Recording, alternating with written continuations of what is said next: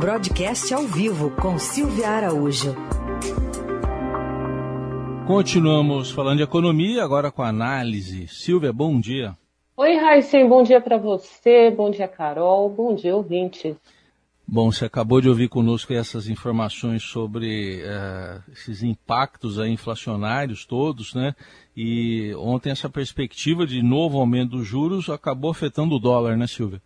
Pois é, Heisen, o que, o que é perverso, né, como uh, a Thaís bem trouxe aí com relação às expectativas de aumento de juros, já tem gente pensando até em 14%, e na hora que o investidor, principalmente o investidor estrangeiro, ele ouve esses 14%, isso soa como música para quem está procurando rentabilidade, diferencial de juros. A gente sabe que o juro nos Estados Unidos é zero, é, deve ser aumentado em ponto 25, aí você imagina, ponto 25 contra uma expectativa de se ganhar uma taxa de juros de 14% no Brasil.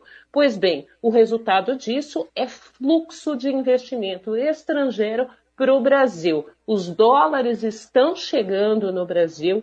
O investidor estrangeiro está olhando para o Brasil como uma boa possibilidade de ganho né, no diferencial de taxa. Então, ele traz o recurso dele em dólar, na hora que converte aqui, ainda tem essa possibilidade de ganhar uma rentabilidade de 14% embora com uma inflação aí, como a Thaís trouxe para a gente, ela está bem acima da meta, mas quando você faz o cálculo de câmbio versus inflação e versus essa rentabilidade de até 14% como estimado, o investidor estrangeiro olha e fala: olha, eu vou ter aqui uma boa rentabilidade no Brasil, então eu vou trazer os meus dólares para cá, vou investir aqui na economia brasileira e vou ficar aqui enquanto esse diferencial de taxa for satisfatório para mim. A gente também tem aí, né, Raíssa, que lembrar que toda essa crise, essa guerra na Ucrânia, também acaba afetando esse fluxo de dólares para o Brasil. Com muitos investidores não podendo investir na Rússia, por exemplo, por conta das sanções, esse dinheiro também sai da Rússia e vem aqui para o Brasil. Se a gente está perdendo nessa, nesse conflito aí com a questão dos preços dos combustíveis, a gente está trazendo dólares para cá derrubando a cotação do dólar aqui, valorizando a cotação do real, e isso pode trazer um pequeno alívio também para a questão dos combustíveis, porque a gente lembra que na conta da Petrobras ela leva em consideração, além do preço internacional do barril do petróleo, ela também leva em, é, em consideração o câmbio para fazer o repasse para os preços nas refinarias e na bomba aqui no Brasil. Então, uma coisa vai compensando a outra. O alívio do dólar não é tão significativo nessa questão dos combustíveis, mas, de qualquer forma, a entrada desses investidores aqui no Brasil por conta de uma taxa de juros muito alta que está sendo vislumbrada lá para frente, isso acaba aliviando bastante a cotação da moeda americana aqui dentro.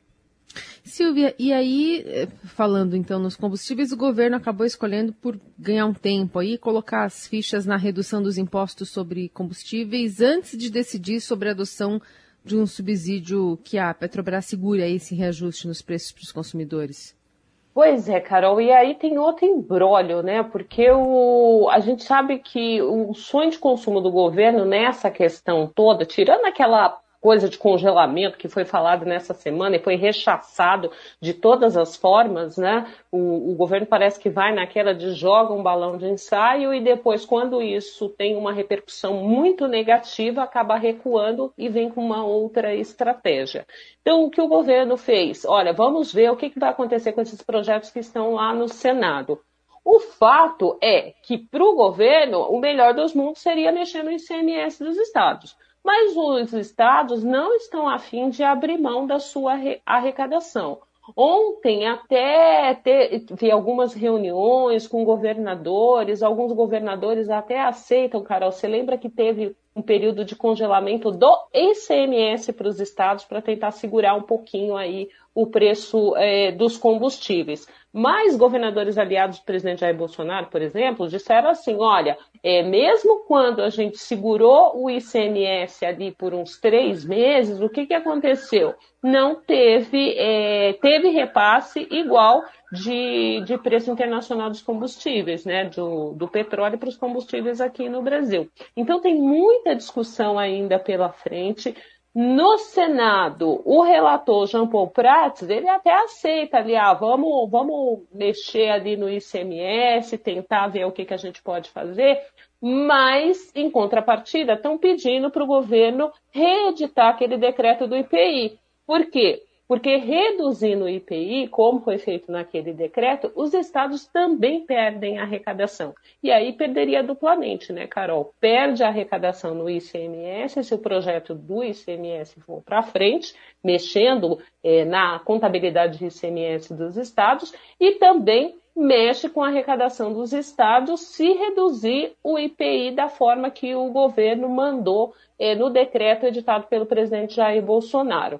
E aí, Carol, a pergunta é aquela: em ano de eleição, estados vão abrir mão dessa arrecadação, principalmente os partidos que querem ali é, fazer os seus governadores aí nos entes federados. Então, essa discussão vai muito, muito adiante. Tem a questão do subsídio também, que o governo é, também insiste. Tem a questão do fundo de estabilização, que está no relatório e o Ministério da Economia rechaça de qualquer forma. E tem o presidente da Petrobras, né? O Joaquim Luna, que está assistindo tudo isso, ele entende e sabe que, pela lei das estatais, os administradores e os conselheiros da empresa, eles podem ser responsabilizados caso qualquer medida que venha a ser adotada interfira na empresa e acabe provocando uma erosão financeira dentro da Petrobras. Como a gente falou aqui na terça-feira,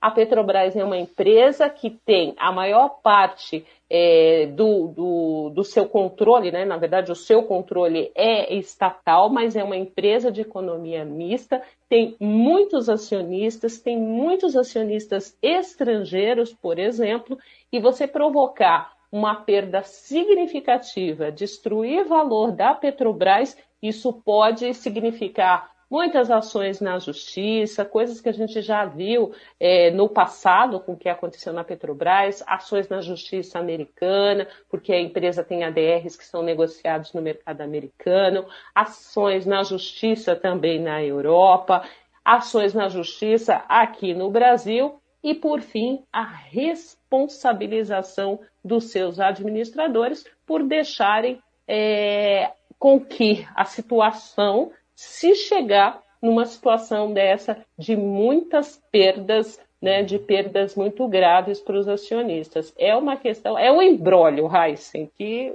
é. vão ter que tentar é, desatar esse nó para aliviar o bolso do consumidor e, por último, a inflação do país. Muito bem, está a análise de Silvia Araújo, que às terças e quintas fala de economia aqui na Eldorado. Obrigado, até terça, Silvia. Até lá.